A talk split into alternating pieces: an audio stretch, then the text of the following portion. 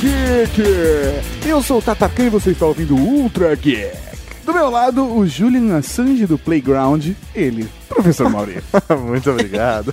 Do Playground. do, do Prey, do Prey. E conosco temos a presença do salgadinho que o governo não consegue engolir, Marcelo Salgado. Pô, sacanagem. Eu vim aqui pra tentar ver as coisas por um outro prisma. Só que não. Piadista. É, e também temos o nosso espião infiltrado em Brasília, ele, Hiro. é, o Distrito Federal continua linda. Ah, o Distrito Federal continua lindo. Eles não fazem Bossa Nova pro Distrito Federal, né? Distrito Infelizmente, Federal, conti- até porque não rima, né? Continua lindo. Mas, mas, cara, alguém fala Distrito Federal aí? Não é BSB, tipo. Algumas pessoas falam. Não, BSB é, é o jeito que eles chamam por causa da sigla de aeroporto, sei lá, é bem zoado isso, né? Mas é, o governo chama GDF, né, e tal. O governo do Distrito Federal, então as pessoas usam o Distrito Federal aqui. Distrito Federal, fevereiro e março. alô, alô, Realengo, aquele abraço. Estamos aqui, professor Mauri, para falar de controle governamental. Para falar, professor Mauri, sobre controle governamental na internet. Na, na rede mundial de computadores. Exatamente. Mas a gente não vai falar disso agora, Por que, Tato? porque antes vamos pros recadinhos. Recadinho. Mas a gente já volta, corta pra 18.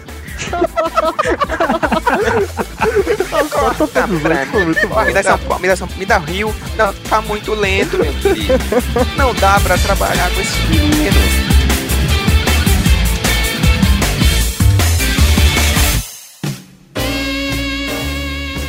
Recadinhos do coração. Coração não, caralho. Tá bom, recadinhos. Recadinhos, bom! Estamos aqui é, para mais uma sensação. Sensação. Mais uma sensação. Nós estamos É aqui para uma- te proporcionar uma sensação nova. Algo que vai te surpreender. Ah, Mauri, para com isso. A sessão de recadinhos. É, e começando, professor Mauri, vamos falar de Filhos do Fim do Mundo. Filhos do Fim do Mundo, velho. Aquele livro do Barretão. Exatamente, fala sobre um apocalipse diferente. Um apocalipse diferente? Como assim? Um apocalipse onde as crianças nascidas no último ano morrem. Caraca, velho. Tô muito curioso pra ler esse livro. Eu ainda não li esse livro, porque eu tenho trabalhado muito. Mas. Mas, mas eu vou ter a oportunidade de ler esse livro e mais do que isso, professor Mauri, eu vou ter a oportunidade de pegar uma cópia autografada pessoalmente pelo Barretão quando, quando, quando dia 6 de julho aqui em São Paulo. Isso mesmo, o Barretão ele estará aqui no dia 6 de julho, às 15 horas, na Geek Etc., para autografar os livros Filhos do Fim do Mundo diretamente para todos os geeks. Exatamente, eu estarei lá, professor Mauri, você estará lá? Eu estarei lá para garantir minha cópia autografada, cara. Eu vou pedir para ele autografar o livro e meu peitinho. Que desgraçado. Ai, ai. Sem contar que nós estaremos no YouPix, o Barretão também estará no YouPix. Então, assim, cara, mês de julho vai ser insano. É verdade, Tato. No YouPix nós estaremos na sexta-feira sendo juiz na Batalha de Sagas. Exatamente. E professor Mauri, para encerrar o papo de Filhas do Fim do Mundo, existe uma agenda com todos os compromissos do Barretão no Brasil no mês de julho. Cara, gente, importante é outra coisa, né? Ele vai estar em Campinas, em São Paulo, São Paulo, Não, falar. São Paulo. Vai estar em Santo André, professor do no dia 10. Beleza. Vai estar também em Fortaleza e no Rio de Janeiro. Então, se você está em alguma dessas cidades ou perto de alguma dessas cidades ou quer ir para alguma dessas cidades, professor Mauri, clique no link do post e vamos, vamos conosco. Vem conosco. Provavelmente eu estarei no dia 6 em São Paulo para pegar o autógrafo do Barretão e no dia 10 em Santo, Santo André, André, para dar um abraço do Barretão. Pô, tá aqui do certeza, lado, tá velho. aqui do lado. Você acha que eu vou perder a oportunidade? Jamais, jamais. Jamais. Tato, eu queria aproveitar aqui os recadinhos pra deixar uma mensagem séria pra Cavalaria Geek. Série rápida. Série rápida. Estão havendo algumas manifestações pelo Brasil e dia 1 está marcada uma greve geral e nós aqui do Year Geeks, do Ultra Geek, do Update, do Review Maroto, Nós vamos, vamos aderir. apoiar, vamos aderir. Então, por isso, no dia 1 do 7, que é uma segunda-feira, não vai ter Ultra Geek. Aí todo mundo. Ah! Mas vamos lançar ele no domingo, dia 30, para que você não fique sem Ultra Geek na semana. Isso mesmo, então no dia 1 do 7 nós não teremos conteúdo no site para apoiar todos os trabalhadores que vão estar em greve nesse dia. Exatamente. E falando em trabalho, professor Mauri, professor Mauri, professor Cavalaria aqui! Dá vontade de dançar, né? Não dá. é, é. E professor Mauri, cavalariageek.com.br, nós já falamos de todas as camisetas que temos lançadas aqui. Tem a linha Radiofobia, tem as camisetas geeks, tem colecionável de edição limitada, tem um monte de camiseta, mas dessa vez vamos fazer algo diferente, professor Mauri. Vamos fazer algo diferente? Vamos fazer algo diferente. Deixa eu surpreender até a mim. Professor Mauri, eu quero que você escolha a sua camiseta favorita da Cavalaria Geek. Caramba! Se você fosse comprar uma camiseta hoje do site, qual seria? Com certeza eu compraria da internet is for porn, cara. Ela é, tipo, minha predileta. Eu olho pra ela e falo, velho, eu sei porque eu existo. Então a favorita do dia, já que eu pe- peguei de surpresa, do professor Mauri, é The Internet for Porn. E a minha favorita agora é Fucking Princess. Fucking Princess. Velho, essa camiseta tá muito bonita, velho. O cinza do, do- da malha é muito presa. Não, eu- quando chegou pra mim a prova da camiseta, eu não, eu não passei ela, eu não lavei ela, eu coloquei no corpo. Ah, Isso é uma demonstração de afeto. Oh. Isso é uma demonstração de afeto. tudo que você ama, você coloca no seu corpo. Você né? coloca, eu coloco no meu corpo. então é isso, professor Mauri. Acesse agora cavalariageek.com.br. Você geek garanta a sua camiseta. O que, que a gente tem agora? O que, que a gente tem agora? O que, que a gente tem agora? Podcast. Podcast. Po, po, po, podcast.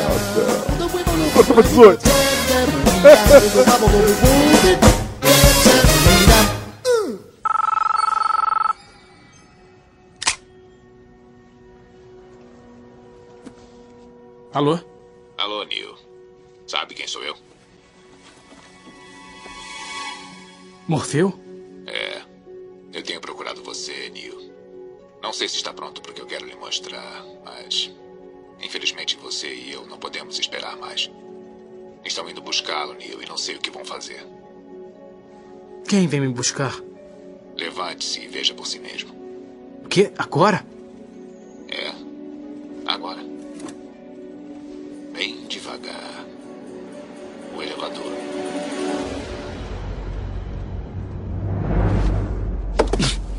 Ai, droga!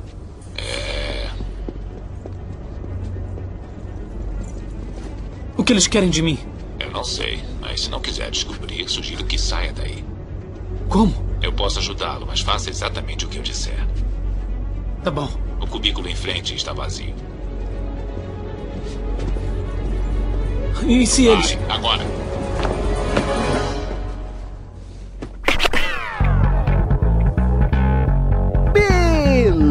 Beleza! Estamos aqui para falar de controle governamental, mas eu acho que o primeiro passo, corta para dois, é falarmos sobre internet e governo, sobre cada, como cada um, né? Como, a uma- internet vê o governo, como- como, o governo vê a internet. como o povo vê a internet vem do governo e como o povo vê o governo na internet. Pera aí que ficou meio confuso. Caraca, quando eu falei por um novo prisma, eu não falei pelo prisma do Pink Floyd, tá ligado? Eu tomei um LSD antes de gravar esse programa. Mas eu acho bacana a Começa gente de novo, velho, vê aonde vai. Eu acho bacana a gente discutir a maneira com que o povo vê a internet, a- pelo menos a nossa geração enxerga a internet, e a maneira com que o, o governo enxerga a internet também, porque são duas ferramentas usadas, é uma ferramenta só usada de maneiras diferentes, né? Eu acho que então, peraí, Tato, assim, nossa geração, você tá colocando a nossa geração, literalmente, essa geração que tá aí A entre geração que- 25 e 30 anos. Que é a geração que está habituada com a internet. Eu acho Que- que esse é o ponto. Ah, tá, porque tem a geração que mais nova que a nossa, que nasceu na internet, que pra mim tem um perfil completamente diferente da nossa. Eles já são fluentes em internet, é isso? Eles já Não, nasceram, eles são depende, né, nativos internet. Como é que você pode dizer isso? Como que nós, arcaicos sobre esse tema, Eu acho que a internet tá lá pra eles. A gente tinha que, Pra nós era um momento físico, né? Você ia lá, clicava pra conectar, ouvia o barulho da conexão e aí se conectava. Eu acho que todo esse processo pra gente é diferente do que pra eles hoje. Então, nós encaramos a ferramenta internet de uma maneira diferente. Tá, eu concordo com você, mas eu acho que, por exemplo, nós geeks estamos conectados o tempo todo também. Então acho que uma proximidade maior do que com o resto da geração da nossa idade. Então, mas eu vejo essa galera mais nova, por exemplo, vendo a internet como uma ferramenta, por exemplo, pra multiplicação de memes, por exemplo. certo. Que a nossa geração não aceita tão bem quanto a geração deles. Ok. Você entendeu o que eu quero dizer? De Não. repente, a nossa inter- nós levamos a internet muito mais a sério do que eles. Porque pra eles é simplesmente estar lá, você tá conectado, existe a conexão. Pra Ou gente não, não, mas eles é também um podem ato. levar a internet tão a sério quanto a gente. Eu não sei, isso é complicado, isso é complicado. Mas então vamos falar das duas gerações, beleza? Vamos falar das gerações que já têm acesso à internet, que são fluentes em internet. Não importa o volume de acesso ou se já nasceu no mundo com internet ou não. Porque eu acho que essa questão da fluência que é importante. Acima da maneira como se enxerga a internet. Ah, como a gente já está há algum tempo bastante conectado, há pelo menos aí, aí com a internet comercial no Brasil, uns 15, 17 anos. Certo. Acho que a gente já enxerga a internet como algo bem natural. Não vou dizer.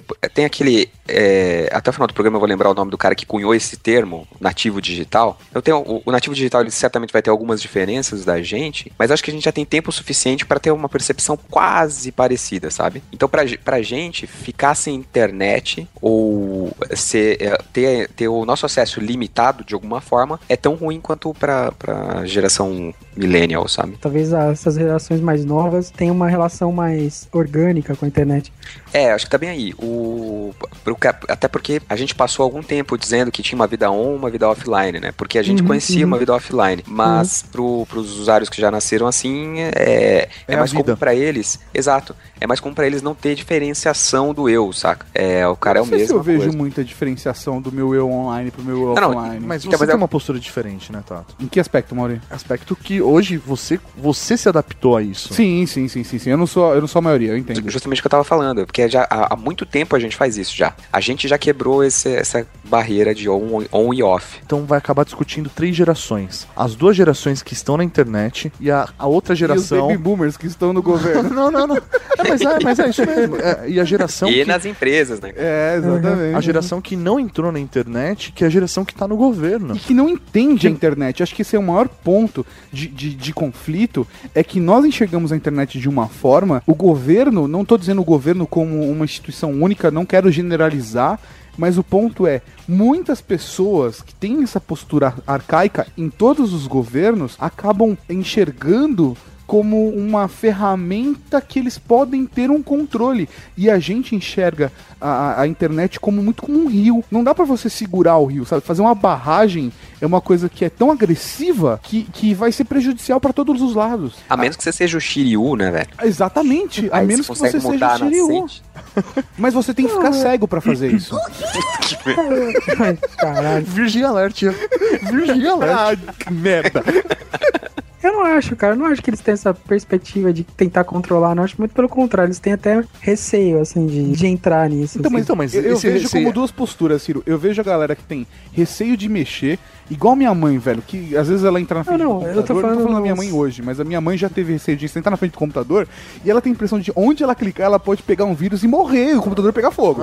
Sabe? Depois, com o tempo, ela vai se habituando. Mas eu também acho que tem gente que fala, eu não entendo, então a partir de agora eu vou bloquear essa porra. Eu, eu prefiro É que- um mundo, eu prefiro um mundo onde não havia isso. O mundo era melhor pra mim quando não tinha internet. Então o que eu vou fazer? Tentar fuder com a internet o tempo todo. Primeiro que a gente tá tratando o governo de uma maneira muito monolítica, né? E generalizada, por isso que eu falei, eu não quero generalizar, não, mas é- sim, mas se- até não, não tratando de, generalizamento, de generalização da- das pessoas ou dos, dos entes ali, mas eh, o, o governo ele é muito multifacetado, né, dentro dele. Tem os três poderes, os três poderes têm uma, eh, uma estrutura interna que também eh, facilita a atividade X ou Y. Então não dá pra falar assim, ó, o, o governo vê a internet como ferramenta ou como um espaço público. No, no legislativo, existem várias correntes, né? Porque o legislativo é, representa várias coisas, né? Representa várias partes da população, né? Vários segmentos sociais. E é muito diferente como o executivo vê, onde você tem um número maior de técnicos, onde você tem um número maior de pessoas de faixa etária mais baixa também. Então, Então, eu, acho que, eu acho que eu errei na minha frase. No meu ponto de vista, eu vejo o governo tendo essa postura.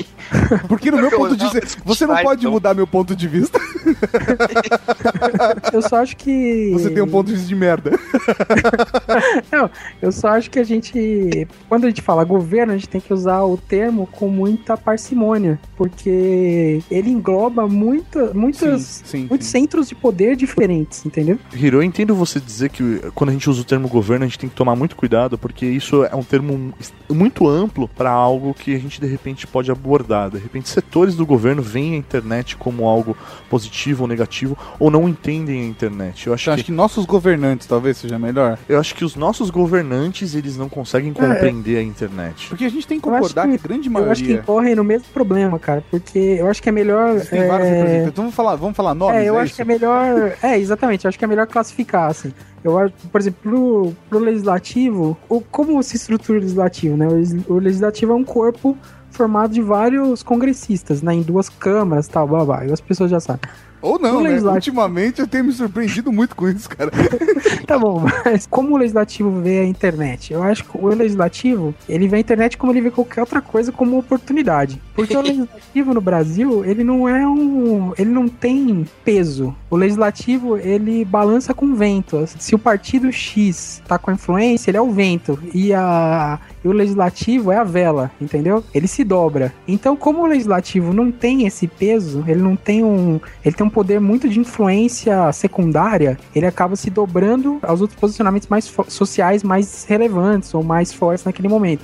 E, e também ele representa, como eu disse, vários segmentos sociais, então tem gente mais esclarecida ou mais nova também, né? Mais disposta a trabalhar ou ter princípios ideológicos, e gente também mais antiga, né? Mais ligada a segmentos sociais é, tradicionais, ligados ao campo, por exemplo, entendeu? Então eu acho que esse- esses dois, esses dois, essas duas facetas, facetas não, mas esses dois integrantes de um corpo de 513, cada um vai ter uma perspectiva bem diferente, mas todos eles vão ver basicamente a internet como uma oportunidade, né? Ver como um bando de jovens que são empreendedores, de certa forma, vai, vamos dizer. Entendi, entendi. Enquanto o executivo não, o executivo ele, ele atua muito próximo, e vamos dizer o executivo federal mais especificamente, que ele tem competência legislativa no Brasil para cuidar da internet, né, para cuidar da legislação da internet, ele tem preocupações sobre como a internet é usada, sabe? de várias formas. E ele precisa do legislativo para que o legislativo aprove leis que ele acha interessante. É, e eu acho, e, e eu acho não, a- a- o, o governo brasileiro nos últimos 10 anos, menos acentuadamente, mas nos últimos 5 mais acentuadamente, ele tem ficado com um corpo técnico muito mais robusto, com pessoas é, que são especialistas, reconhecidos nas suas áreas e tem buscado é, se especializar cada vez mais em matérias modernas e, e relevantes. Então eu acho que o Estado brasileiro é um dos que é composto por gente que mais entende a internet, assim, na minha opinião, no mundo, assim, dos corpos governamentais. Ó, bacana. É, tem, tem uma galera que é cyberativista que tá todo o tempo lá, é chamado pra conversar. O, o que não impede que tem uns desvios de, de, de ideologia bem complexos, bem, bem prejudiciais, né? Em alguns casos. Claro, né? Como tudo, né? Se você põe um É. monte de gente que tá no poder há muito tempo, provavelmente eles não são pessoas que você moralmente acha ahn, ídolos, né? Que você se. Eu acho que esse é o nosso maior problema, né? Porque as pessoas que estão no poder, elas ainda são as mesmas pessoas que estavam no poder há 30 anos atrás. Então, acho que não houve É. essa renovação, né? Mas são grupos, né? No fundo, não é o mesmo cara. Cara, é, meio, É é o- meio revoltante pensar que em jo- jogo de videogame ainda é considerado jogo de azar, sabe? Tipo, nos impostos. A gente ainda paga imposto por um Xbox, é o mesmo que eu. O Xbox não, mas eu vou falar, sei lá, do PlayStation, sabe? Na PlayStation também tá nacionalizado. Ok, então, o mesmo do Wii U, que ninguém vai ver. Mas se você vai comprar um jogo, ele- você vai ter o mesmo tipo de imposto que um jogo de azar, porque jogo é... é- Isso é só uma representação do que eu tô te falando. Esses, esses grupos mais modernos, eles não, eles não conseguem balançar o legislativo com grupo mais, grupos mais antigos, dos importadores e exportadores, por exemplo. Então, mente que esse tipo de legislação vai demorar a ser, a ser acertado. A questão é que você, por falar em jogo, é que você tem que lembrar sempre no legislativo é que no jogo dos tronos é assim, campeão. Ou você ganha ou você morre. É, velho. Eu fiquei assustado.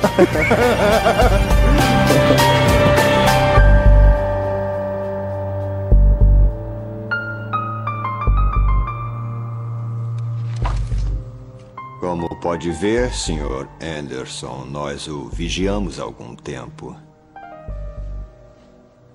Sabemos que foi procurado por um certo indivíduo. Um homem que se chama Morfeu. O que acha que sabe sobre esse homem é irrelevante.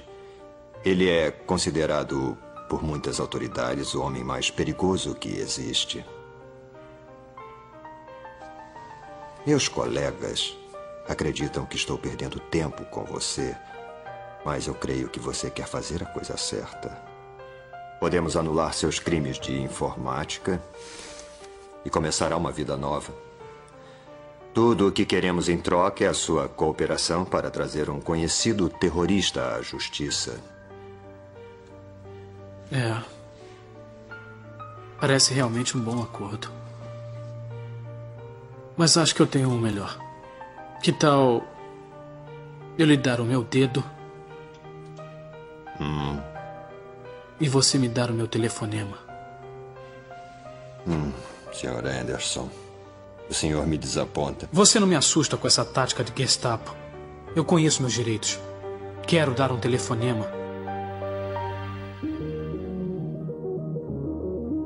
Nós fizemos esse podcast baseados nesse tema que nós vamos abordar nesse segundo bloco. A gente veio com essa. Surgiu a ideia né, desse podcast por causa desses sim, temas. Sim, a situação no Brasil acabou mudando no meio tempo entre a construção da primeira ideia até a gravação do programa, mas tudo começou por conta da situação americana agora, né? O pessoal dos Estados Unidos estão tendo um problema é, que está sendo muito debatido lá fora que não tem chego tanto no Brasil, que é a questão da PRISM, da NSA e de questão de privacidade do público. Então acho que seria legal a gente começar a explicar o que é a Prism pra gente abrir esse debate e o pessoal que ainda não sabe já entender o assunto. A, a Prism, ela é, é um programa, na verdade, ele é um programa de, de vigilância da NSA, que é a Agência de Segurança Nacional Americana, que basicamente ele está pedindo acesso a informações privadas das pessoas para empresas como é, a Apple, Yahoo, Facebook, Google, YouTube e, e pedindo informações do que está sendo publicado aí acesso a e-mails é meio que como se a discussão ainda lá fora é meio complicada, mas em teoria a Prism seria como uma porta dos fundos com acesso direto para o governo, entendeu? Que eles não precisassem solicitar informações diretamente toda vez que eles quisessem, mas que eles tivessem uma porta do- dos fundos que daria acesso às informações sempre que eles precisassem. Cada um tem as por- a porta dos fundos que merece, né, cara? Não, mas a questão é.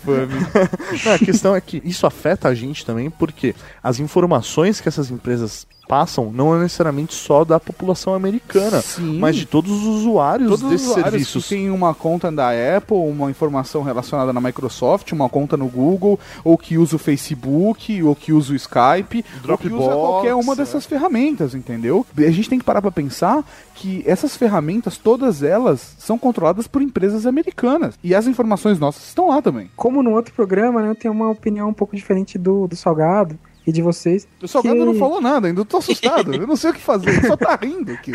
Parece que a gente só inseriu risada dele. Então, então fala primeiro, Salgado. Você tá calado.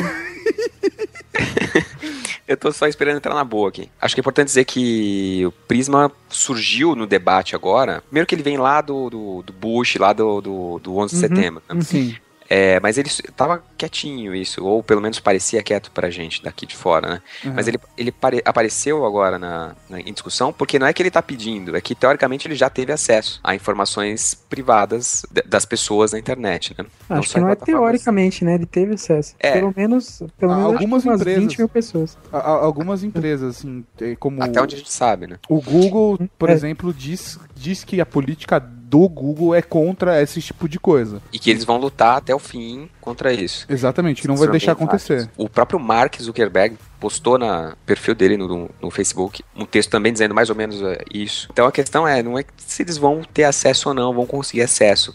Lá atrás a gente fez um programa falando sobre aquele o i5 digital, né? Que era um Uhum. projeto que ia ficar pronto para ir o governo começar a, controlar acesso. Não, aqui a gente tá falando de que assim, isso já acontecia, saca? E com o pretexto de que é para proteger a população contra atos terroristas ou coisas do tipo, né? O terrorismo, ele sempre é uma boa desculpa, né? Sempre. É, sempre terrorismo vinculado. ou armas de destruição em massa, armas químicas. É, só muda o nome, cara, mas tem sempre o inimigo que justifica a causa. Mas a, a grande questão é que isso já acontecia. A gente tem que parar pra pensar que isso já acontecia e não faz pouco tempo. A- o governo tem, tem acesso à correspondência através dos correios, tem acesso à telefonia, principalmente nos Estados Unidos, sabe? Eles eu acho, mas acesso- eu acho bom a gente contextualizar um pouco, assim, que a gente tá. É, de- deliberando muito a informação. é, é falando é isso, assim, tipo, ah, o prisma é isso, aquilo. Acho que, primeiro, assim, voltando às aulinhas, né, de poder legislativo e tal, o legislativo americano e o legislativo brasileiro também, ele funciona com base em comissões, né? Tem algumas permanentes e algumas temporárias, né? Tem, por exemplo, a comissão parlamentar de inquérito, né? Tem a comissão Então, de próximo- frente, por exemplo. Nossa, bosta. Alguém tinha que fazer alguma piada, sério. Enfim. As, Continua, essas continua. comissões. E o Patriot Act, que a gente falou no último, lá, o 2.5 digital, Aham. E eu acho que eu até cheguei a citar um no outro podcast que ele dá permissões pro governo lá americano, né, para algumas agências do governo americano de acessarem informações privadas. A comissão específica que cuida do PRISM é uma comissão que cuida de inteligência estrangeira. Então ela estaria ligado principalmente à CIA, né, que é a agência que combate a, a espionagem estrangeira. Entretanto, ela também instrumentaliza outras agências, né, como essa, como esse programa da NSA. Que é interessante também falar que, na verdade, o que eles fizeram é um negócio que assim já tá no coração e nas mentes das pessoas na internet há muito tempo, né? Elas têm medo disso, né? Aham. Há muito tempo se fala sobre como o governo americano tem acesso às informações privadas. E nada mais foi o prisma do que dar uma cara pro, pra esse fantasma. nome, Eles dá nome pro formalizaram fantasma, isso. É, exatamente. O, o que é assustador sobre o Prism não é o fato deles espionarem a, a- a vida privada né, das pessoas, mas primeiro que ele é completamente legal, embora ele possa ser inconstitucional, pode ser considerado inconstitucional, inconstitucional ainda, né? Ainda tem é, o controle póstumo do, do judiciário americano. Mas como assim? Ele Ele é é- inconstitucional, mas ele é legal, é isso? Não, eu não tô dizendo que ele é inconstitucional, tô dizendo Mas que ele pode Ele pode ser considerado Ele- inconstitucional, mas ele é bacana. Ou não? Mas- Ou ele não é legal, legítimo. ele é legal. No momento ele é legal, ele é legítimo, ele é eficiente. Ele tá, produz efeitos na realidade. Caralho. E isso, isso é a primeira coisa que é assustador, né, sobre ele. E a segunda coisa que é assustador sobre o Prism é que ele, em teoria, ele tá além da competência da NSA, porque a NSA só tem competência, isso também seria uma outra coisa pra contextualizar, mas foda-se. Quais são as competências da Agência de Segurança Nacional dos Estados Unidos?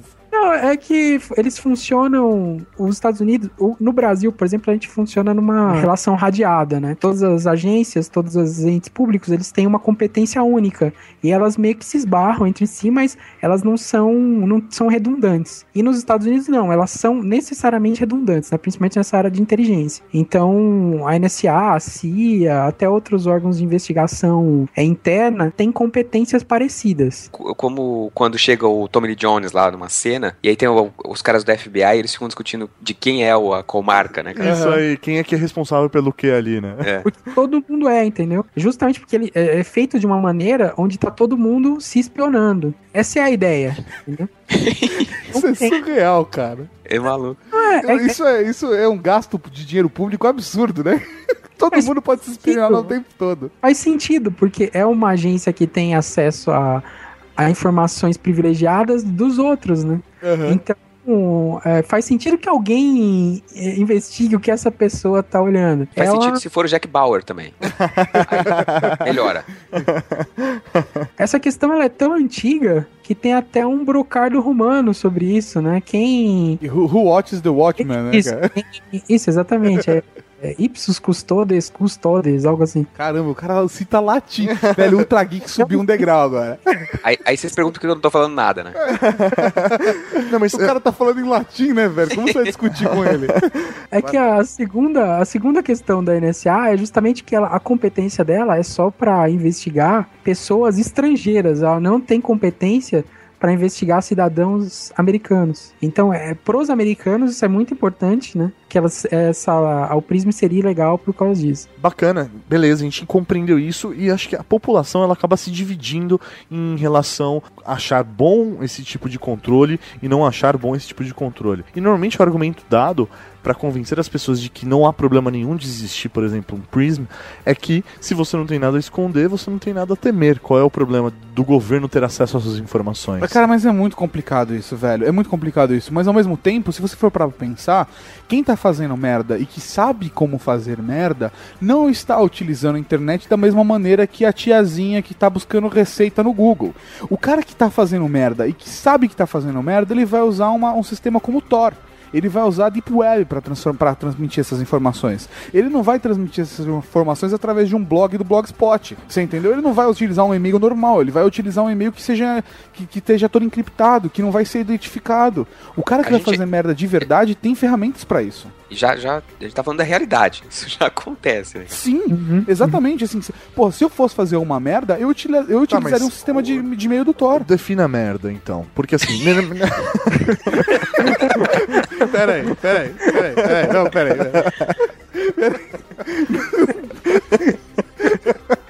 Merda é uma expressão do latim merda, geralmente pejorativa, polissêmica, usada principalmente na linguagem coloquial, em sentido. Porra, Mauri. Não, não, por quê? Você tá falando numa questão, por exemplo, de um terrorismo. Mas Sim, não não- necessariamente. não terrorismo. Tá, mas quem disse que o governo quer esse tipo de informação? Ué, tá- tudo bem, o que, que Você entendeu? É, Eles que querem o- saber o que as pessoas estão fazendo, independente se é terrorismo ou não. Então, mas e aí? Se você não tem nada a esconder, porque você não tem nada a temer, até, até que alguma coisa que você faça sem nenhum tipo de má intenção, mas simplesmente porque tá errado, porque alguém, outra pessoa considera errado, você pode estar sendo errado. Mesmo sem estar não devendo nada pra ninguém. Você entendeu o que eu tô dizendo? Não. Beleza, por exemplo, eu não tô fazendo merda nenhuma na minha concepção. É uma questão de caráter. Só que o caráter, ele não é único. É- A moral não é só minha. Cada um tem a sua moral, entendeu? Então, Bonito a, a- a partir da moral de outra pessoa, tu posso estar fazendo merda mesmo sem estar querendo fazer merda. Tá, tudo bem, mas quem disse que é necessário ter uma merda pro governo ter algum tipo de controle? Por que eles não podem usar, por exemplo, esse tipo de informação pra manipular uma, uma eleição, por exemplo? Então, Isso não é merda. beleza. Então, Eles não estão usando informação sua contra você de forma eles estão efetiva. usando a favor dele. Eles estão. Mas é isso mesmo. Mas beleza, mas de qualquer forma, assim, por que, que eles querem ter acesso a essas informações se quem quer fazer merda, quem quer.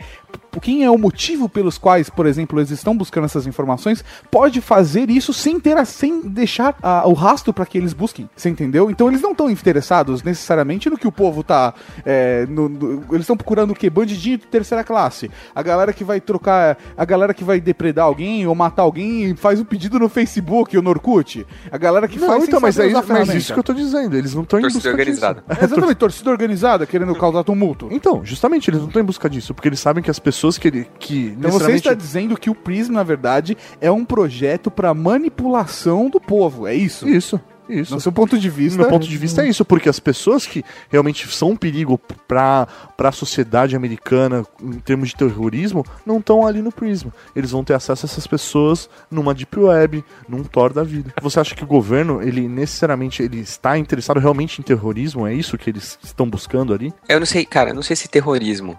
Eu acho que o mecanismo de controle não é o problema. O problema é que ele pode ser utilizado por vários governos. O, o atual pode ser mais democrático do que o futuro. Sim. E no futuro a gente não sabe quem vai usar esse mecanismo e pra quê. O que a gente tem que enxergar é que essas estruturas elas permitem a um governo menos democrático esse controle. Se, ele, se o de hoje usa ou não, acho que não é tanto a questão. Mas é, é quais as, as ferramentas que ele entrega a um determinado tipo de poder para controle da- das pessoas. Então, acho que vocês estão um pouco distantes, assim, da, da maneira. E, e também dos problemas que o Prism impõe, sabe? Porque acho que a questão aí não é só obter informações. Um juiz pode. é, Ele pode solicitar fazer- e ter acesso é, a informações. Pode solicitar qual- qualquer informação. Só que então, a diferença é que ele solicitando, eu Então, sei é- que ele está fazendo essa solicitação. Se alguém tiver solicitação, eu- se alguém fizer a solicitação do Ah. meu sigilo bancário, eu vou saber que ele está fazendo isso. Não nem necessariamente, sempre, Nem é. Porque você pode eh, pode estar acontecendo um, tipo, algum tipo de investigação que você não sabe, mas ainda acho que aí tem um poder controlando o outro, entendeu? Uhum, uhum. Não, então, era exatamente isso que eu ia falar, que o problema não é exatamente o acesso à informação, mas em que medida ele está sendo fiscalizado. No caso, e, e também como acontece a solicitação da informação. No Você caso tá do Prism. Who watches the Prism? É isso? Quem? Who watches NSA? Não, eu sei quem quem quem o Watts, que é, é aquela comissão que eu citei lá no começo, que é a Comissão de Inteligência Estrangeira do Congresso. A questão é que no, o legislativo às vezes é formado de gente mais interessada e menos interessada em como esses como esses pedidos estão sendo fiscalizados em primeiro lugar e como eles são solicitados. Como eles são é, fiscalizados é muito difícil da gente ter acesso assim, ter sei lá qualquer noção Primeiro porque esses documentos são sigilosos, né? Então, nem pessoas de dentro do, do governo sabem exatamente como funcionam esses julgamentos, né? Assim, só o, o órgão que realmente controla a FISA, né? Que é essa, que é essa comissão. Não é FISA, é, é uma corte lá. Mas o, o judiciário também pode controlar mediante pedido do Ministério Público lá, né? Deles e tal. Como isso tá meio distante de como a gente pode avaliar a fiscalização ou não, acho que nem vale a pena a gente analisar muito a fundo. Mas a maneira com que é solicitado vale a pena. Que tem o caso da Verizon e tem o, o caso dos das, das outras empresas, né? Da Google, da- do Facebook e tal. Como é que é? No caso da Verizon, que foi esse mais recente, que deu, que explodiu a, a- toda essa questão, eles pediram dados em massa, é, identificando genericamente as pessoas. né? Então, eles pediram ali dados telefônicos, sei lá, das pessoas da região X que ligaram a tal hora, entendeu?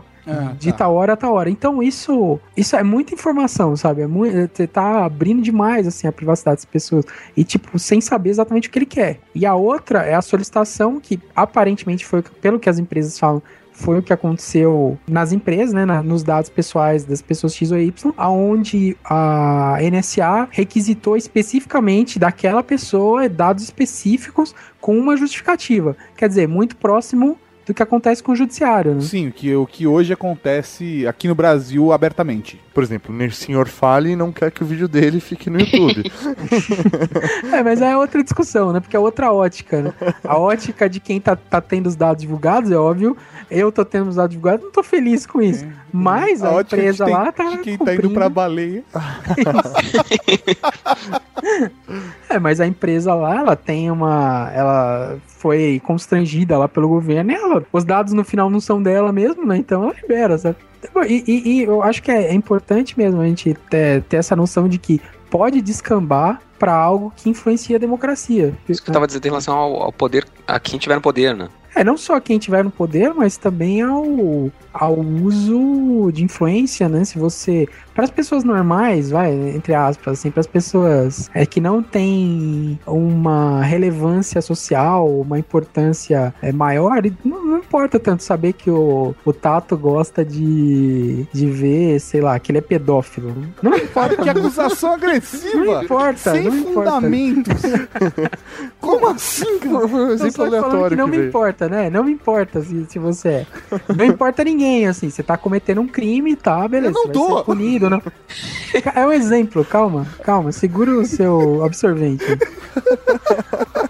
O- a parada é que se, se, o, se o Tato fosse um juiz federal que tivesse um caso de corrupção pra julgar Entendi. e ele fosse um pedófilo, isso seria relevante, né? Nas mãos da, da situação, né? Sim. Enfim, é, acho que é um pouco difícil dizer porque a- a- a- ele não tá bem definido assim como ele funciona, né? As empresas ficaram preocupadas com a, com a aparência que elas estavam tendo e divulgaram alguma coisa e o governo, por conta disso, resolveu também descrever um pouco como funciona, mas de uma maneira em termos, no mínimo, nebulosos, né? Mas assim, Hiro, você tá dizendo que é, você acha que é cabível existir esse tipo de controle pelo governo perante as- as empresas de uma maneira. Na sua opinião. É, não, não tô querendo te colocar contra a parede. Não, o tato é foda.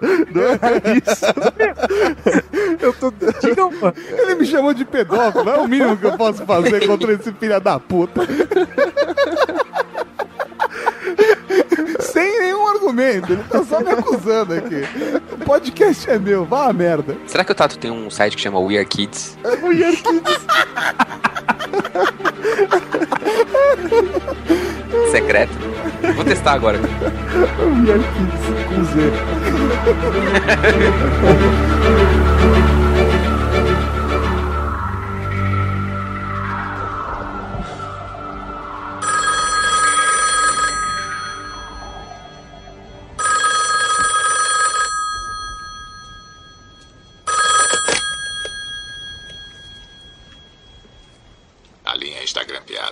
isso vou ser breve. Chegaram a você primeiro, mas subestimaram sua importância. Se soubessem o que eu sei, talvez você estivesse morto. Do que, que você está falando? O que, que está acontecendo comigo? Você é o escolhido, Neil. Você pode ter passado os últimos anos me procurando, mas eu passei a vida inteira procurando você. Ainda quer me encontrar? Quero. Vá até a ponte da Rua Adams.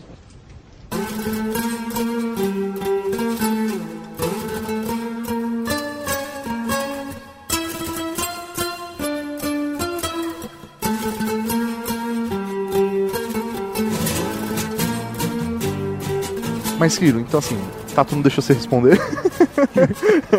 Mas eu queria realmente saber sua opinião. Porque, assim, é uma visão diferente, por exemplo, do que. Aparentemente, né? Parece ser uma visão diferente realmente do que a gente está colocando aqui. Você acha que o governo ele pode sim ou deve ter um tipo de controle, algum tipo de controle em relação a isso? esse- essa informação que corre? Cara, eu acho que como toda toda questão que envolve garantias, principalmente garantias desse, dessa geração, né, que são as garantias mais importantes, associação, privacidade, liberdade de expressão, como todas as garantias, elas são complicadas de você regular, né, de uma maneira geral, assim. É, a gente tá vendo isso no Brasil agora. É difícil regular a maneira com que as pessoas é, se manifestam publicamente. É difícil, porque lida com uma, um núcleo de direitos muito complexo. O que eu acho é que é possível de se regular mediante uma discussão ampla, sabe, na sociedade sobre isso. É importante a gente falar do, do que o Obama falou, né, do, do discurso do Obama sobre isso. Ele falou, a nossa sociedade, em determinado momento, chegou à conclusão de que as liberdades poderiam ser limitadas em prol de segurança. Até que ponto as pessoas estão dispostas a trocar a liberdade pela segurança? Aqui no Brasil, a gente tem, por exemplo, a situação de que foi parte do grupo da BIM que estava tomando conta da, da, da Copa controle das das, das Copas das Confederações, acabou sendo direcionado pelo controle das manifestações, utilizando as redes sociais e o WhatsApp. O WhatsApp é um, é um, é um aplicativo Qual é o nome do aplicativo? WhatsApp. WhatsApp. Filho da puta. Mas, por exemplo, o, o WhatsApp, sei lá como vocês pronunciam ele, de forma errônea. WhatsApp. É o WhatsApp. Ele é um aplicativo que é, que é de duas vias, né? Pô, você manda pra outra pessoa, mas ele é bloqueado, é só entre os dois. Eu não tô publicando abertamente como eu tô publicando no Twitter e no Facebook. Apesar de eles falarem em redes sociais, eles podem ter acesso também a publicações privadas. A usuários Sim. de Facebook que mantêm privado só pra 5, 6 pessoas, a grupos privados no Facebook, a, a usuários privados no Twitter, acesso a, a DMs. Isso também pode estar incluso na parada, sabe? A- até que ponto? E isso é uma coisa que tá acontecendo aqui no Brasil. No caso do Brasil, acho difícil da gente entrar muito em detalhes porque é uma coisa muito nova ainda e não tem é, nenhuma notícia muito clara do que tá acontecendo. O Aham. que se sabe. Pelo menos na hora que a gente tá gravando aqui, até agora que a gente É, é, gravou. exatamente. A princípio, o que eu acho que acontece é que eles, é, essa investigação acontece ou mediante autorização judicial ou por banco de dados público, porque o governo não tem órgãos específicos de requisição de informação da, pra, de entes privados, né? Como tem nos Estados Unidos lá e tal. Aham. Pode até ser que tenha uma, tem uma parceria, sei lá, entre algum ente privado e Estado, como tem no Prism, mas não é público, então não tem como a gente saber exatamente como funciona, né? Sim. É importante também falar que o Prism só veio a, a público mesmo, assim, as- os meandros dele por causa do, do cara, né, que traiu lá o, o governo americano e divulgou os PowerPoints lá, né? Então, se ninguém fizer isso no Brasil, a gente também não vai saber, sabe? Tá, mas Como ele funciona. que é basicamente aquele processo todo do Wikileaks, etc, né? Tipo, informações governamentais vazando pela- pelas bordas, porque uma pessoa ou outra com as suas crenças que divergem da- das crenças do governo ou da, da instituição, da organização, por, e aí ele vai lá e espalha a informação e fala, olha, que tá acontecendo isso daqui. É, então, é, é difícil saber exatamente nesse sentido, assim, como ele funciona, mas obviamente que as agências de inteligência no Brasil espionam pessoas que eles acham é, importantes, né? Suspeitas tal. Recentemente teve a PEC dos portos e também teve uma, uma denúncia de que a BIM estava sendo utilizada para fiscalizar aí, né? Para saber o que, que os sindicatos estavam fazendo fazendo, que eles queriam, quando eles queriam paralisar, como, que tipo de atividade eles teriam, que até é pior do que fiscalizar os manifestantes nesse momento do Brasil, porque os manifestantes em si, os grupos ONG X ou Y, elas são todas mantidas pelo Estado, sabe? A verdade é que ONG no Brasil é um jeito muito bom de você tirar dinheiro público. É. Isso. Você sabe. Mas é, Isso é uma outra discussão. geral. É, não, Vamos exatamente, começar é uma outra discussão pesada. não, velho. Não, não, não tô começando a discussão, só tô falando que no limite as- todas essas pessoas, elas são não todas, tô generalizando demais. Olha lá, falou o rapaz que me criminalizou por ter generalizado. Quem é o pedófilo aqui? Até onde eu sei, você que tem. Olha só, você tá vendo, Maurício? que Não tem evidência nenhuma. Não, é brincadeiras à parte. Continue, continue. eu acho é, mais agressivo aos direitos sociais, né, às garantias, a fiscalização dos sindicatos, do que aconteceu durante essa- esse período da PEC dos portos, pode ter acontecido, porque essas ONGs que... Esses grupos, ahn, não ONGs, né, diretamente, mas esses grupos de organização social, normalmente eles têm ligação com partidos políticos. A, li- a ligação que eles têm é que eles são financiados por partidos políticos. É, mas o sindicato também não tem. Não, os sindicatos têm. A questão é que nem todos os sindicatos estão filiados aos mesmos interesses. E eles também eles não são financiados, né? Quem financia o, É o o trabalhador sindicato mesmo. é o trabalhador, exatamente. Então, se a força sindical quiser ter uma outra opinião sobre uma política específica de emprego, eles podem se manifestar e eles não vão ter a, a sua verba cortada, porque eles dependem do trabalhador e não do, do Estado, ou de um partido X ou Y.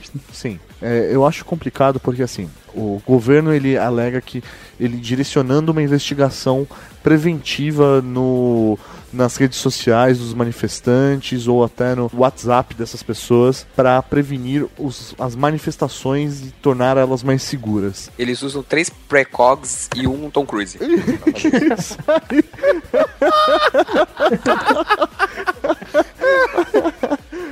Vai dar merda. Mas vai dar merda só pro Tom Cruise. Mas é engraçado que assim, o discurso do governo para fazer esse direcionamento agora dos, dos agentes da BIM é que eles colocaram, falaram assim, ah, não, é porque antes eles estavam todos concentrados na Copa das Confederações, então a gente vai passar uma parte da equipe. Tipo, é muito estranha essa, essa organização da nossa inteligência, né? Ela, ela parece ser muito, tipo, confusa, meio locademia de polícia, né? É, é muito, é, muito, é muito interessante a nossa inteligência. Ela parece meio burra, né, cara? Ela não parece tão inteligente assim, né? ela não deve ter muitos braços, né? Ô, sério, vamos parar com essa brincadeira, porque, Mauri, isso vai ser cortado, porque o Hira é da BIM, a gente não pode falar muito. Mas ninguém, né? né? Matrix está em toda parte. Está à nossa volta. Mesmo agora, nesta sala aqui. Você a vê quando olha pela janela ou quando liga a televisão. Você a sente quando vai trabalhar. Quando vai à igreja. Quando paga seus impostos. É o mundo que acredita ser real para que não perceba a verdade. Que verdade. que você é um escravo, Neo. Como todo mundo, você nasceu em cativeiro. Nasceu numa prisão que não pode ver, sentir ou tocar. Uma prisão para a sua mente.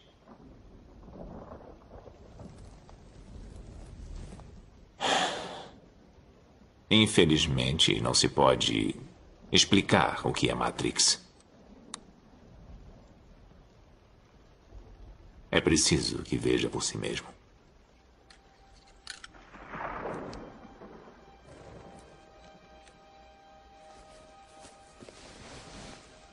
Esta é a sua última chance.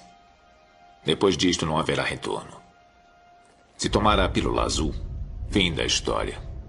Vai acordar em sua cama e acreditar no que você quiser. Se tomar a pílula vermelha, fica no País das Maravilhas. E eu vou mostrar até onde vai a toca do coelho.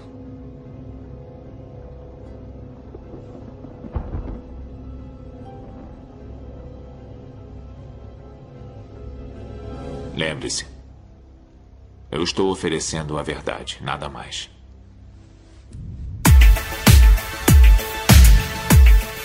Ok, a gente já discutiu vários outros pontos, mas vamos, vamos chegar em algum lugar com a conversa, porque eu acho que a gente passou muita informação. O Hiro pôde construir pra gente a, man- a maneira com que o governo funciona e, e os poderes e etc. E como a informação chega de um ponto pra outro. Mas e aí, qual é a opinião de cada um de nós? Porque, bem ou mal, a nossa privacidade ela está em jogo nessa parada. Você está disposto a deixar que o governo tenha acesso às suas informações ou não? Qual é a sua opinião? Pra quê? E aí? Eu acho que é uma pergunta muito difícil porque nós. Obviamente eu não quero que o governo saiba o que eu faço. Eu não quero que ele tenha acesso aos peitinhos que eu troco pelo WhatsApp. Você Que eu troco, quer dizer que você também manda peitinhos, né? Lógico, velho.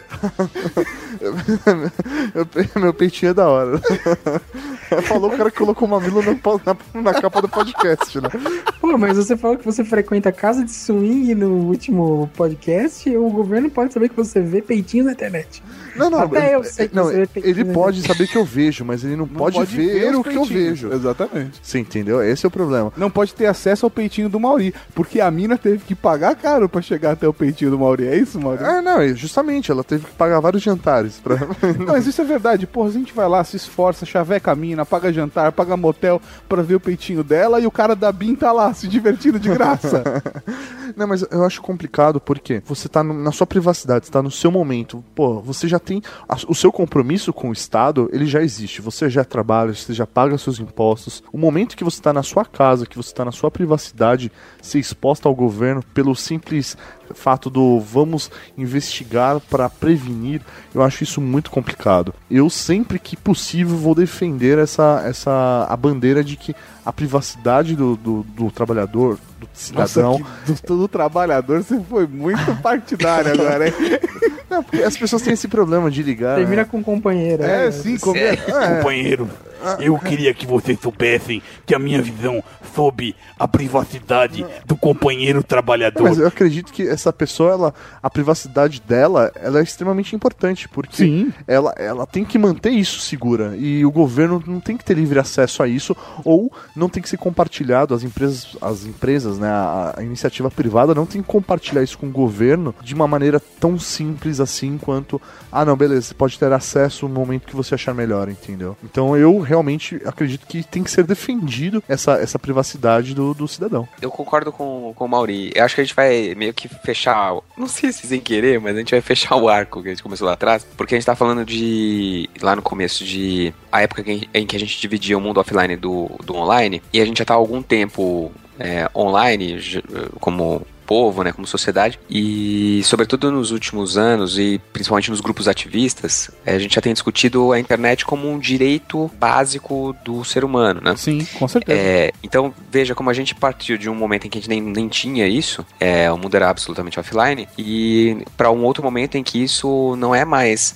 uma regalia, mas ele, ele passa a ser um, um direito básico da, da vida. E mais fácil do que dar do que dar moradia e alimentação, né? Exato. Então, é, a partir do momento em que a internet, conexão, troca de dados, ele passa a ser um direito básico de todo ser humano, ele não pode ser, ser regulado dessa forma. Ele, ele não pode ser controlado ah, dessa forma. Ele seria um direito da população. Então, a- a- as pessoas têm que ter ah, o direito à inviolabilidade das informações delas, a menos que elas sejam, claro, alvo de alguma, alguma investigação. Suspeita, investigação. É, em resumo, não pode usar o dado para qualquer coisa porque você tira inclusive a, a, a capacidade de se juntar das pessoas que está acontecendo no Brasil nos últimos dias e semanas. É quase como, como diria o, o Raul Seixas, como dois caras conversando junto é perigo, saca? Na, na ditadura. Uhum. Aham. Uhum. Dois caras se juntando, três caras se juntando para conversar na rua já era perigoso. Uhum. E aí a ditadura, a polícia ia lá bater nos caras para não, não se Uhum. juntar. A mesma coisa poderia acontecer na internet se houvesse uma regulação por um governo, uma regulação não, um controle exacerbado por um governo menos democrático. É, então, como eu estava falando lá no meio, o problema eu acho que é a, a mecânica que isso cria e que pode ser usada de maneira é, incorreta por algum governo. Então não pode, na minha opinião não pode. Não, eu acho é, bonita a posição de, de vocês dois. Acho até que exprime o verdadeiro espírito democrático, né? Da. da... Ele tá falando, eu acho linda a democracia porque vocês podem ter essa opinião de merda que eu discordo.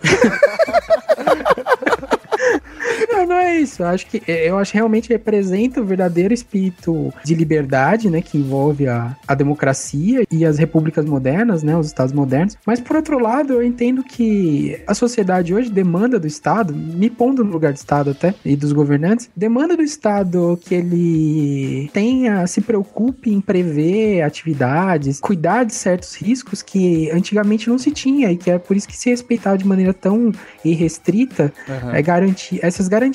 E em relação a isso tem outra coisa também que hoje os riscos de você não prevenir um ataque e por mais ineficientes que, que as maneiras de controle nos pareçam, o perigo da- desses ataques terroristas, o risco que eles envolvem é muito grande, né? Alguém pode ter uma bomba que pode é, destruir um prédio central histórico. Ou matar as pessoas. É, matar um número grande de pessoas, né? Causar um dano que não consiga ser reparado de maneira alguma e que seja. que tenha um peso não só para os governantes, né? Para o Estado, um peso político, mas também tem um peso social. Então, para o Estado e por conta das pressões populares, eu acho que é impossível a gente continuar com essa, com a maneira com que, com que as relações são, assim, tipo, de serem é, irrestritamente ah, ou quase restritamente fiscalizadas. Então, eu acredito que, embora seja bonito, que seja ideal, eh, que seja o mais ético a ser feita, se impõe aí a tirania da realidade, né? Na realidade, a gente coopta com muitos problemas que demandam uma ação do governo que é menor do que o ideal. Talvez um dia a gente tenha algum sistema de controle computadorizado, sei lá, alguma coisa que Que já seja busque completamente- automaticamente palavras É. de risco. Não, isso já tem, né? Mas que seja kebab. algo. mas que seja algo mais aperfeiçoado, mas que ao mesmo tempo seja completamente impessoal. Palavras como We Are Kids. Exatamente. É, eu, até pelo discurso do Hiro, parando pra pensar, é, eu não sei se, no- se eu estivesse no governo, se eu teria uma postura diferente que o governo tem. O Mauri tá se colocando do outro lado. Não, não é, porque é muito fácil você estar aqui do seu lado e querer garantir só o seu. Às vezes você É, cara, estando não no. é, Tato, é que eu sou um orador com poucos, né? Você vê que eu já mudei a cabeça do Maurício. eu tô vendo, eu tô vendo. Parabéns, parabéns. Aí. É, Nessa hora todos os ouvintes estão, nossa, é verdade, ele quase me inverteu. Não, não, porque você estando no poder, cara, é diferente, porque sua responsabilidade é outra. Agora eu posso dizer com minha experiência própria, porque tava falando com a dona Marisa essa semana, que existe uma complicação muito forte de estar no governo e de algumas fotos minhas poder vazar por aí, entendeu? Mas assim, agora falando sério, agora minha opinião sobre a parada. Eu, eu entendo que possa, a gente possa abrir mão de certa parte da nossa privacidade para que haja uma segurança, sim, beleza, mas que isso tem que ser feito de uma forma aberta. Isso não pode acontecer como está acontecendo com a Prism, de ficar fechado e aí aos poucos de ah, mas já tem acesso, mas já tem acesso a tal coisa e tal coisa. E eu, Uhum. eu acho que isso tem que ser aberto desde o início. Olha, vamos ter acesso a tal tipo, tal tipo, tal tipo de informação. Quem vai ter acesso às informações são tais e tais e tais profissionais, não precisa obviamente dar nome, mas são espe- profissionais específicos que vão buscar isso, isso e isso. Mas, cara, não, não, é tão, não é tão velado assim, sabe? É que todo mundo caga e anda tanto por que acontece nessas esferas de controle que quando isso vem a público é algo absurdo. As É. pessoas põem a mão na cara e falam, caralho, quem autorizou isso, sabe? E não é só a gente, sabe? Vários níveis. O presidente. é Isso me vem a cena de Simpsons, do, do presidente americano nos Simpsons no filme. Ah, senhor, você tem que escolher alguma atitude pra fazer. Aí eu quero o número três. 3. Mas você nem viu as outras. Escolha três. Eu estou aqui para escolher, não para ler. Tô aqui pra escolher, não para ler, é genial. E depois, é, Não, corre atrás, eu velho. entendo, eu entendo isso, Hiro. Eu entendo, mas a grande questão é, isso tem que ser debatido de certa forma, sabe? Ah, eu não, acho que isso sim, tem que ser sim. publicamente é, é, debatido pra ver até que ponto a gente tá disposto a, a ceder, sabe? Uhum. Até que Uhum. ponto a gente tá disposto a abrir mão da nossa privacidade. Por exemplo, Não, eu também sou a favor. eu- foi o que eu falei no- durante o, o programa, né? Que eu, é, é, uma, é uma situação. a gente tá tendo essa conversa mesmo?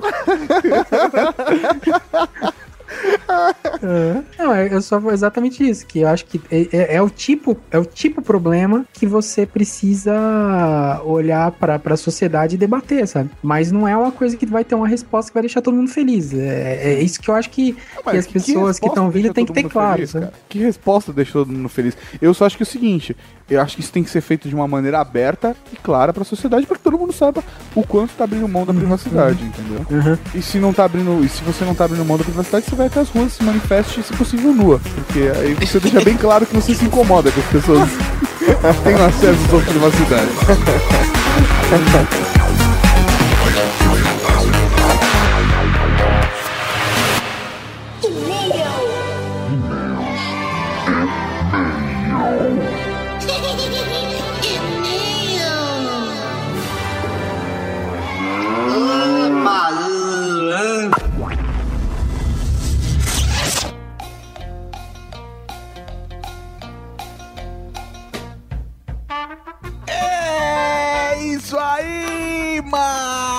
Estamos aqui para o leitura de e-mails e comentários do Ultra Geek. Sim, senhor Tato Darkan, vamos aqui para o primeiro comentário, mas antes, antes, antes. Antes, antes o quê? Como faz o pessoal mandar e-mail pra gente? É muito fácil, é muito simples. Você manda para weirdgeeks.weirdgeeks.net ou, Ou você acessa lá o site e clique em contato. Então preenche o formuláriozinho bonito, preenche o CAPTCHA, então aperte enviar. E nós receberemos o e-mail, bonitinho. que beleza, ou deixa o comentário no post do podcast. Exatamente, não se esqueça de deixar seu nome, sua idade, sua profissão, a sua cidade e seu cargo na Cavalaria Geek, se tiver um cargo. É isso mesmo. Primeiro e-mail, Tato. Primeiro e-mail de Nicolas Valentin. Jurei que seria a classe introdutória pro podcast. É. É, É, legal.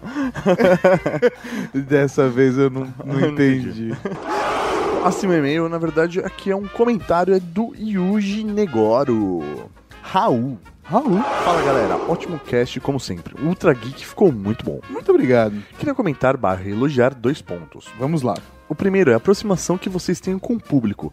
Responde mensagens, olhem os comentários e tudo mais. Acho isso muito bacana. Muito obrigado. Inclusive, vou aproveitar esse momento e mandar um recado para Leonardo Akira, que mandou um e-mail pra gente. Nós estamos tentando te responder esse e-mail, mas ele fica mandando o mail delivery subsystem, sabe? Quando não devolve. Ah, sim, devolve falando que o e-mail não existe, alguma coisa assim. Isso. Então entre em contato com a gente. Vamos continuar, né? Com o e-mail válido O dessa e-mail vez. válido dessa vez. Nós não estamos conseguindo. Pro Parkour Brasil lá não tá rolando. O segundo é sobre o vídeo debatendo os protestos. Acho esses temas de debates muito legais e principalmente quando o debate rola com uma galera do barulho que se mete em muitas confusões, como vocês. Espero que tenham mais debates de temas políticos e afins. A gente sempre acabou colocando uns assuntos desses, né? É, a ideia é que uma vez por ano, pelo menos, tem aí, né? É mais pesado. É isso aí. Abraços e um Raul para toda a cavalaria. Um Raul, meu. Raul. Próximo e-mail de Yuri Stankov. Olá, olá, geeks. Antes de tudo, venho parabenizá-los, um pouco atrasado pelo programa 100, e também pelo novo formato que deixou o podcast ainda melhor. Tato, para te ajudar a se explicar quanto aos quatro ou cinco elementos, olha só, Mauri, existem outras duas visões diferentes e mais antigas do que a grega, que é mais difundida aqui no Ocidente. Uma proveniente da região onde é a Índia, Paquistão, e a outra derivada dessa, proveniente da China barra Japão. A indiana, que é muito falada no hinduísmo, que teve origem no proto-hinduísmo, e diz que os cinco elementos são água, ar, terra, fogo e éter. E sim, tem toda essa conotação espiritual que não vale a pena esmiuçar aqui. Esse conceito hoje é muito presente, por exemplo, nos diversos tipos de yoga e na Ayurveda, que é um método de terapia indiana que junta massagem, fitoterapia e alimentação. Já a chinesa, a, a tailandesa também, né? É. Tem massagem e alimentação. Sim, sim. Já a chinesa, de certa forma, é baseada nessa indiana, uma vez que tem como base o budismo, que é um ramo heterodoxo do hinduísmo. Também Se são fosse homo, homo heterodoxo. Tá bom. Já são cinco elementos, mas nesse caso são fogo, terra, metal, água e madeira. Esse conceito é muito utilizado em alguns ramos, como no Kung Fu. Deve ser por isso que o Kung Fu me influenciou quando eu É lógico, isso aí. aham. Esse conceito. mas principalmente na medicina tradicional chinesa, tipo acupuntura, fitoterapia, entre outros. E é um conceito muito utilizado por seus praticantes até hoje. Então, pode fazer um fuck yeah pro pessoal que você não estava tão errado em dizer cinco elementos. Eu nunca estou errado quanto a isso. Tadinho. E o coração também conta. Agora sobre o pensamento científico, eu tenho um ponto engraçado sobre ele. Acho que nem entra muito no que vocês comentam no episódio, mas eu acho legal expor. Você acha legal que eu devo ler, mano? Ah, tudo bem, vai. tá Como eu aprovado. já disse nos outros e-mails, estou cursando farmácia. E o curso é um dos co- com maior quantidades de mulher na sala, né? Não, de escolas diferentes da ciência. Química, física, biologia e matemática são estudados a fundo. Olhando de fora, você pensa que também seria um curso que levaria aos alunos a um refinado pensamento científico. Mas incrivelmente não é isso que acontece. A maioria dos alunos, até os professores, não conseguem desenvolver esse pensamento lógico e chega a ser assustadora a quantidade de gente bastante envolvida e teoricamente engajada na ciência que ainda são reféns de um pensamento altamente emocional.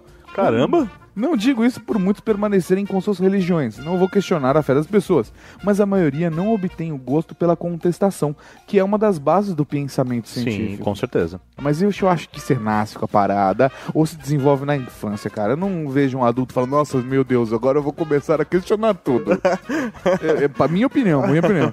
O engraçado disso é ver que, na verdade, apenas uma minoria dos engajados com a ciência realmente tem um pensamento científico. Acho que é só.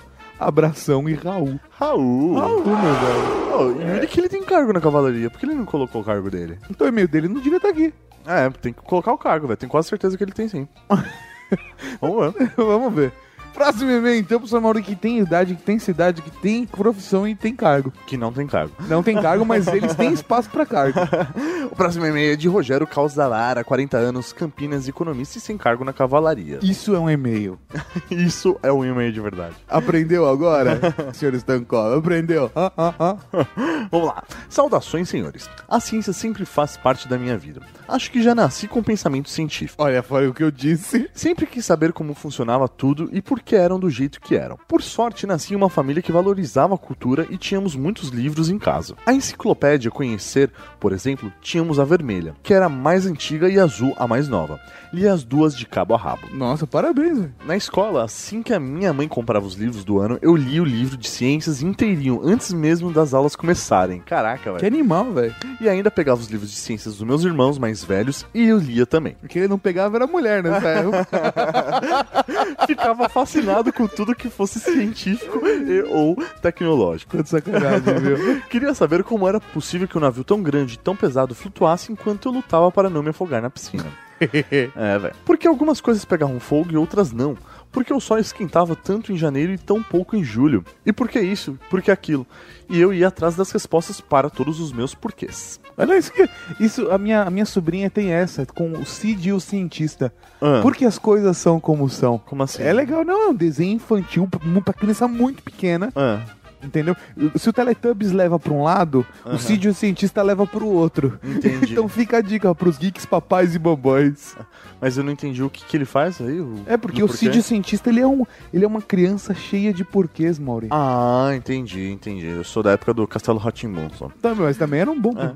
E vocês sabem o quanto era difícil achar as respostas em uma época pré-internet e pré-Google, cara? Era foda. Era foda, cara. Li dezenas e dezenas de livros científicos. Embora gostasse de ciência do modo geral, tinha uma preferência por astrofísica e seus correlatos. O colapso do universo de Isaac Asimov, o ponto de mutação de Vlad Capra e uma breve história do tempo de Stephen Hawking foram alguns dos livros que eu li na minha adolescência. Muito boa sua pronúncia, Mauri. Eu percebi, eu percebi o, o toque de inglês britânico. Ah, não, não. Deve ser por isso que eu nem tive o que comentar no Ultra Geek 100. Olha só. Se tem uma coisa que eu aprendi depois de ler tanto é que a teoria da relatividade e a mecânica quântica não são difíceis de entender como muita gente pensa. Difícil mesmo é entender as mulheres. e acho que vou continuar sem ter o que comentar no Ultra Geek 200 ou no 169. É que honesto. Até mais. Valeu, Rogério. Calzalara. É, honestidade é tudo. Um Raul pro senhor Caçavar. Beleza, já foi o último e-mail.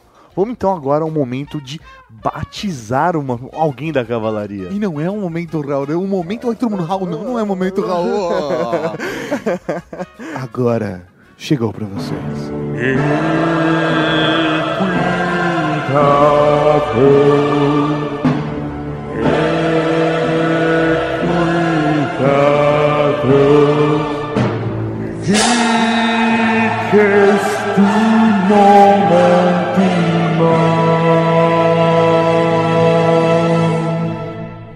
batizado de hoje vai para Léo Bruschi. Léo Amaro, Brusque, você, garoto. Léo Bruschi, a partir de hoje você será conhecido com outro nome. Sheila.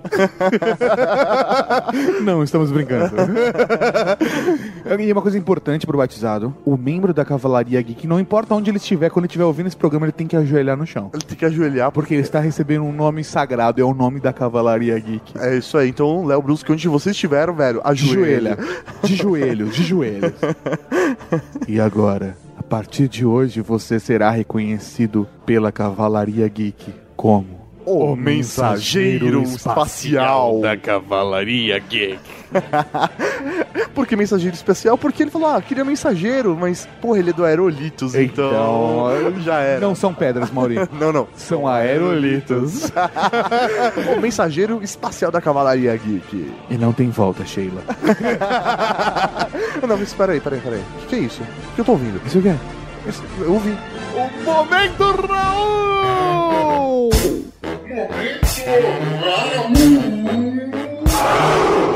Tem o Raul Cortez, Raul Seixas, Raul Gazola, Raul Gil, Raul Júlia. Cara, tem Raul pra caralho aqui. Um Raul para Alain, meu filho vem almoçar. Alain! Vem almoçar, moleque! que mandou um e-mail dizendo suas impressões do iOS 7 como desenvolvedor. Um Raul pra Atila Paz, que pediu um podcast sobre as manifestações para complementar o do preço dos gadgets. Nós recomendamos o debate que nós fizemos no YouTube. É isso aí, o link tá no post. Um Raul para Djalma Oliveira de Amorim, que me perseguiu pelo metrô de São Paulo, mas infelizmente a timidez não deixou ele vir trocar ideia Cara, comigo. esse e-mail da... foi muito bom. Djalma, é, próxima vez encoste o Maurício no metrô. Um Raul pra Leandro dos Santos, que mandou um Raul. um Raul. Esse é o Meta Raul. Um Raul para Michael Meira, que ficou com a música do final do episódio sem na cabeça a semana inteira. É, vamos dançar tudo nu, tudo nu, tudo com dedo no cu. Menos eu. Um Raul pra Vitor Hugo Fernandes que perguntou: criança que faz criança é criança? Não sei, criança. Um Raul para Guilherme Sansoni, que foi consumido pelo sono na hora de escrever o comentário. Um Raul pra André Rus, que tem uma mãe que tem uma cabeça mais aberta do que a do André Rus. Ficou horrível. Mas, eu mandei o Raul, que é o que importa. Vamos lá, então. um Raul para a Harrier, que acha ciência e tecnologia divertida. Um Raul pra Sarup, que, que falou pra continuarmos com os podcasts, que tá da hora, velho. Um Raul para Alexandre Salles, que queria ouvir mais sobre a parte da aviação. Um Raul pra Rogério Mício, que mandou um ho, ho, ho Feliz Natal. Como assim? Sei lá, acho que ele é aquele cara que quer ter o cargo de Não, Papai mas Noel. isso ele mandou pro podcast do... Não, ele mandou nesse também. Ele mandou no comentário. Ah, tá bom, então. E um Raul para Léo Bruschi, que não vê limites para a criatividade humana. Então, professor Mauri, até semana que vem com mais um Ultra Cast. Falou, galera! Tchau! Tchau, Raul!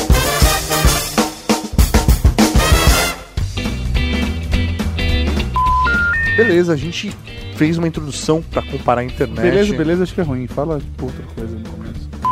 Beleza, beleza, beleza, beleza, Ah, beleza. falou o cara que gosta de começar os blocos com beleza. Caralho. É, beleza é meu, invente sua própria palavra. Parangari contigo me igual. Você acabou de ouvir o Ultra Kick.